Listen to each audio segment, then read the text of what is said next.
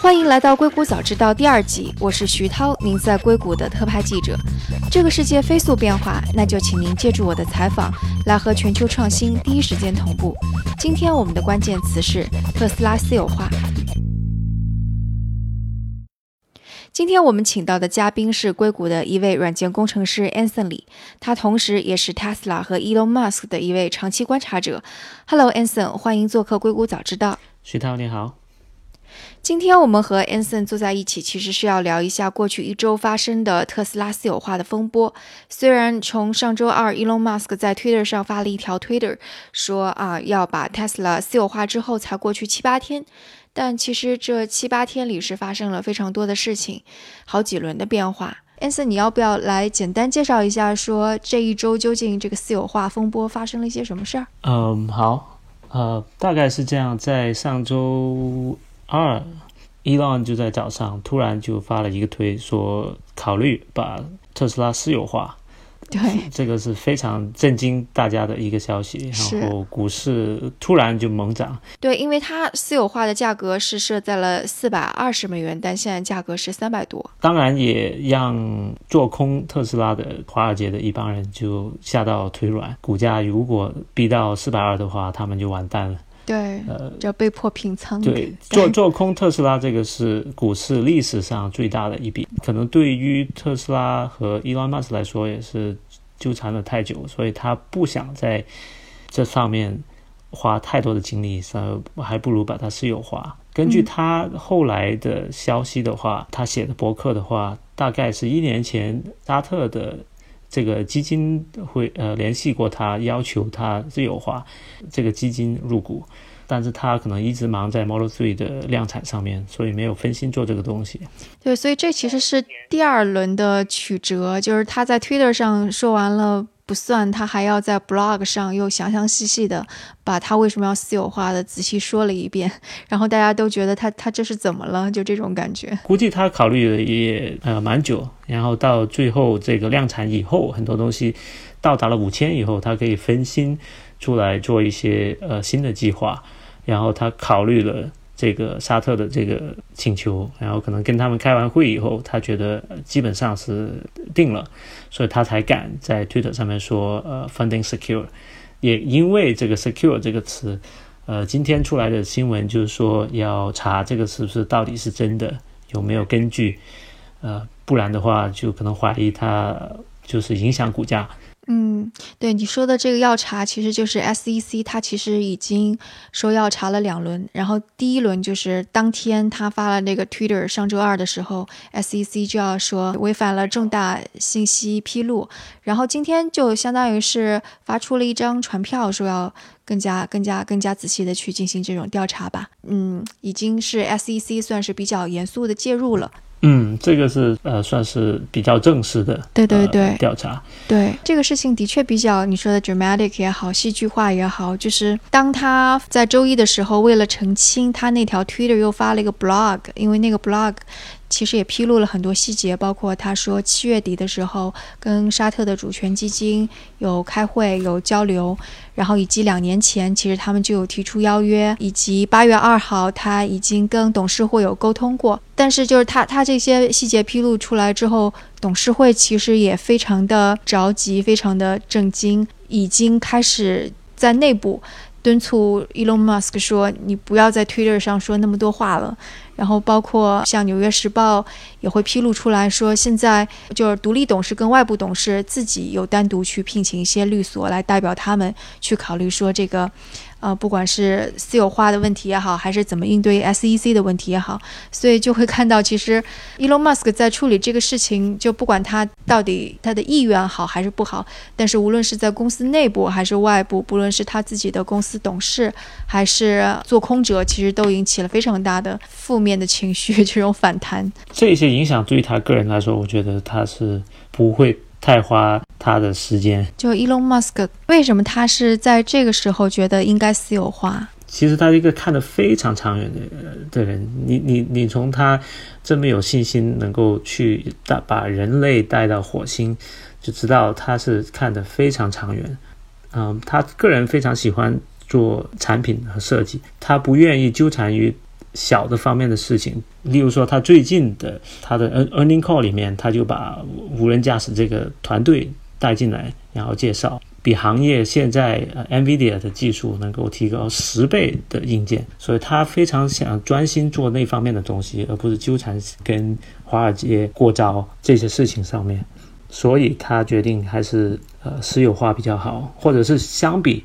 它的 SpaceX 公司现在非常稳健，现在正在跟波音竞争，成为下一个提供商，能够把美国的宇航员呃送到太空站去，就是他们能够非常的专心，不用纠缠于给他们的股东一个近期的一些，例如说盈利啊、交代啊这些压力上面。所以你可以看到，相比 SpaceX，特斯拉确实是各种问题出现。就是 Elon Musk 之前跟华尔街还有跟做空者，其实他们的矛盾已经由来已久了。之前的财报会议上，其实也有体现出来。嗯，就是那些人看的问题太短视了，他们就想通过问一些问题来支持他们自己的理论，所以他们在今年内就会倒下。Elon 就非常瞧不起这些。问题已经重复在问，非常惊讶的，他在这个财新的财报上面对那些人居然道歉了，可能他也听到他的董事会对他的一些意见。但上一季度的财报会议上，他的确显得比较粗鲁。他是直接就是人家问的问题太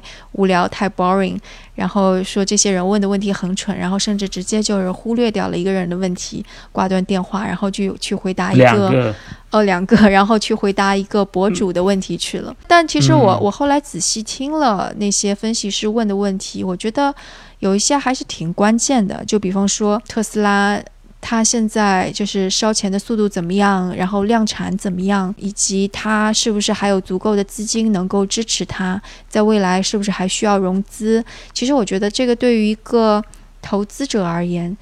的确是挺恰当的。然后就包括现在，其实大家也挺关心的是特斯拉。它接下来是不是有足够的钱去私有化？那私有化之后，它是不是依然还需要大量的钱来支持 Model Three 呃，或者这之后车型的开发？在这个上面，因为首先你要知道 Model Three 卖的非常好，它的这个量到了这个量以后，可能给特斯拉带来非常大的收入。第二就是非常关键的，在他们量产上去以后，Model Three 的成本能不能够降下来？让它有利润，呃，这个他们也是蛮有信心的。其中一个行业里面，呃，把 Model Three 拆解了，然后做它成本分析的一个公司就说出来了，呃，说非常有信心，他们达到百分之三十以上的利润。你是说，就我身边的朋友都已经有三个在准备提车，或者是呃已经提了。哎，那那你说的它那个利润能够达到百分之三十以上，是说它的量产达到多少之后呢？其实这个准确的数字当然是伊朗才知道。例如说，工厂投入了这么多钱买这么多机器，是吧？嗯，当然是。但这个机器运作同样的成本，呃，越高的数量就越的那个成本越好嘛？呃，成本越低，就是你是说量产的越多，成本越低？但但我觉得可能就量产的确是，无论是分析师还是外部非常担心的一个问题，因为虽然好像第二季度。嗯，那个财报显示说，它在六月底是实现了五千的量产的这个一个关卡。但是我看《华尔街日报》是有一个非常详细的报道，说它这个五千究竟是怎么实现的？是它它加了一条生产线，然后这条生产线是在一个临时搭起来的简易的简，相当于是个简易房下面的。关于这一个生产线，就会质疑它的环境温度。对环境温度都是临时的嘛，所以质量是不是可控？然后以及他为了这次量产，其实所有的工人很多都是每周工作六天，每天都是十到十二个小时在工作，很多人都已经受不了了。然后包括 Elon Musk 自己也简直要崩溃了，他说他一周要工作一百一十个小时到一百二十个小时，那就那就相当于是每天要工作十个小时以上了。这样的一个程度，对吧？一百个小时已经要十四个小时以上，十四，嗯，好，十四个小时以上，对，所以就是对，他是非常疯狂的在这方面，对，而且特斯拉也在七月份第第第二周有所调整，降下来一点，但是很快会上去。你说产量又降下来了一点，对，过了这个坎以后，最新的有有一个我忘了是华尔街还是呃 Bloomberg 有一个 model 是。啊，Bloomberg 那是。predict 它这个量产的，说那个 prediction 是到到现在已经到六千多。你是说它那个彭博给出的那个模型是说现在八月份到六千，对吧？但是其实现在，在但事实上的产量现在有到六千多吗？就但我们不知道，对不对？应该不是一个难事，上了五千，然后做一些环节的优化，应该是可以达到的。还有一个东西，不知道你有没有留意，在上一个季度它是保留了那个 delivery 的量的，就是因因为呃政府的那个补贴到了二十几万以后是停止嘛，所以他要把这个数拖到第三季度，就让我们买车的人就第四季度还可以用这个补贴，所以呢，他所有的 delivery 都是留到了。第三和第四季度，所以会第三和第四其实会非常漂亮。你是说车的交付哈？其实是非常交付，对，在交付上面。我我没有做这个算数哈，但是我看他账上的现金其实下降的非常的快。去年年底是三十四亿美金，第一季度是二十七亿美金，就少了七亿。到第二季度是二十二亿美金。除此之外，他还有大概十几亿、二十几亿的债务。然后以及它还在亏损，所以就我我不太确定说，即使它可以交付了，可以销售了，首先它是不是能够开始扭亏为盈，这是一个问题。扭亏为盈之后，它是不是能够就有更多的钱开始支持它下一轮的研发？我觉得其实也是个很大的问题。高盛，诶，是高盛吗？对，高盛他是说，即使他能够实现啊，第二季度末五千五千辆的量产，以及之后的六千辆也好，一万辆也好，但是他依然需要大概二十亿美元的再次的融资。但如果他达不到五千辆，那他可能需要融资的量会达到一百亿。当时高盛的预测就是，即使他达到了预期的话，量产的预期的话，也还需要二十亿美元的融资。华尔街的这些预测都是凭空自己想出来的，或者是纯粹是华尔街那帮人自己的想法。其实伊朗你要想到他是一个做软件的人，其实他是带着硅谷的这种经营模式或者是操作模式去做呃 manufacturing 做这个制造业制造业。他已经说了，例如说上海的工厂的成本会是原来内华达那工厂的一半，因为他们在从中学到。如何优化一个东西？它每一次都在优化，而且上为什么 Model Three、Model 三量产之前需要大量的资金？你例如说工厂生产线，但是这个一上去，所有的机器生产线都稳定下来了，这开支就很少了。而且在 Q 一和二就开始优化，例如说裁员，特别是在 Solar City 可能。裁的比较多，Q 三 Q 四开始盈利是挺挺有信心。当然，在 Model Y 明年又来了，到底哪里生产，是哪个工厂？呃，那个要明年拭目以待。但是 Q 三和 Q 四 Q 四还是挺有信心，也是为什么他把 Model Y 的那个公布放到了明年，估计是因为这个原因，是他们也还没想到是在。Fremont 来生产，还是在内内华达生产，还是开新的工厂？嗯，你说的那个内华达就是 Giga Factory，就是那个超级大的。对，嗯，对，就你刚刚说到的，它的优化方式跟传统的。嗯，制造业非常不一样。我还看到了一个细节，还蛮有意思的。当然，就是这个细节，你可以理解为它的优势，也可以理解为它可能会产生的风险或者混乱。它就是说，当那个，因为它的机器其实也是向供应商订货的嘛，但是它不会按照供应商说的参数，比方说那个他说极限是多少，他不会按照供应商说极限就这么多，他会把这个机器拉出来，然后。去让机器可能是超负荷的去运转，然后去看这个机器究竟它的负荷能够达到多少。其实机器人都是软件的。对对对，然后对，然后他就他就看这个超负荷，就希望通过超负荷来达到一种就是更更好的产量吧。然后与此同时，你刚刚说机器是通机器人是通过软件来的，它甚至已经在那里就是 Model Three 已经在那里生产了，他同时也会想，嗯，这个。地方可以重新改一改，所以他就重新啊，重新开始编程。然后很多传统的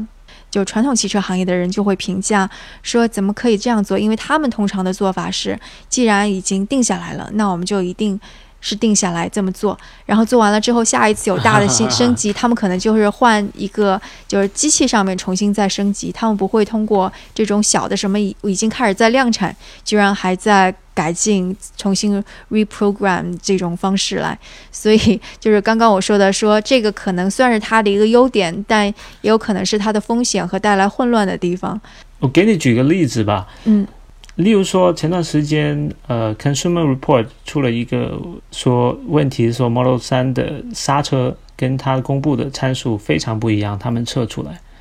但是 E 劳能够在 Twitter 上面沟通，然后通过一个软件更新，几天就把它 fix 了，这是匪夷所思的，对于传统制造业来说。但是特斯拉就能做到。这个可能就要回溯到说，特斯拉刚开始的时候，它零七零八年开始量产的时候，就已经决定了它要走一条不一样的路。它刚开始的时候也是觉得可能也许可以外包给其他公司，就它的嗯，应该是加速的加速的那个部分吧，是外包给了欧洲的一个企业。然后结果就发现达不到它的要要求，然后包括它的电池，当时它的电池厂是设在了泰国。然后也发现达不到他的要求，结果就导致量产的过程当中成本激增。那段历史应该也算是一个差点把特斯拉给整死、把之前的 CEO 给整死的一个过程。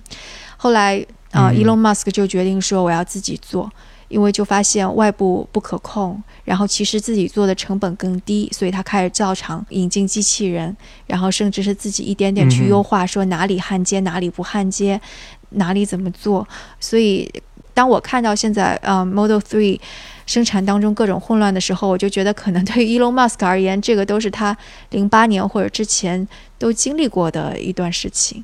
特斯拉是一个通过不断迭代、不断改进的一个公司。苹果当年有出现这样那样的问题，就比方说 iPhone 的天线门哈，但是最最后他们说成为一个现金流非常强大的一个公司。所以特斯拉把这些稳稳健的做好了以后，肯定是一个前途非常光明的一个公司。的关键就是很多我们 Twitter 上面开玩笑看到很多 fans 说最大的不定数就是千万 Elon 不要在健康上面有 任何问题。但这个恰恰是最大的问题。但是回到我们私有化的这个话题来，刚刚我们先是说到 Tesla 特斯拉的这个它本身的现金流会不会出现问题？那跟资金相关的另外一个问题是，啊，是不是它能够？拿出那么多钱来，就甚至有着沙特阿拉伯主权基金的支持，他是不是能够有这么多钱？因为已经有各种各样的分析在说，沙特也许现金没有那么的充沛，很多资产是不具有流动性的，所以他不可能拿出那么多钱来帮助。然后以及也会有接近沙特阿拉伯主权基金的人说，其实沙特那边还没有进一步下一步的举动。所以，如果说要拿出七百亿，现在特斯拉如果按照四百二十美元一股的话，它的市值达到了七八百亿。它可能如果加上负债，就除去 Elon Musk 自己的股份，然后再加上负债，那它依然可能要拿到六百多，将近七百多亿。因为他们呃要看他们现在的几大股东和他们的股权的架构，其实呃，Elon 是百分之二十五。然后还有几个几个公司占百分之十，然后腾讯占百分之五，五大股东加起来已经百分之五十，再加上沙特这一次呃入股百分之十到二十的话，已经是百分之七十了。所以伊乱说了，这一次其实只要百分之三，他很有信心，百分之就三分之二的股份都不需要回购，就会。跟随进入了它这个呃私有化的这个公司，所以它其实需要资金来回收的话，就是呃股市上面的可能百分之三十左右。嗯哼，那就是二百亿美元，相对于七百亿来说是比较小的。但是剩下的两百亿美元，Elon Musk 要怎么拿出来呢？因为我我我好像看到有 Elon Musk 有说他也不会考虑再借债进行回购。之前他是说不需要 Q 三 Q 四不需要融资，但是在回购上面我还不知道。对回购，他应该是不会不会用那种呃债务来回收股票，对，可能是呃例如说我们说的软银。投一部分，然后占里面再拿个百分之十左右。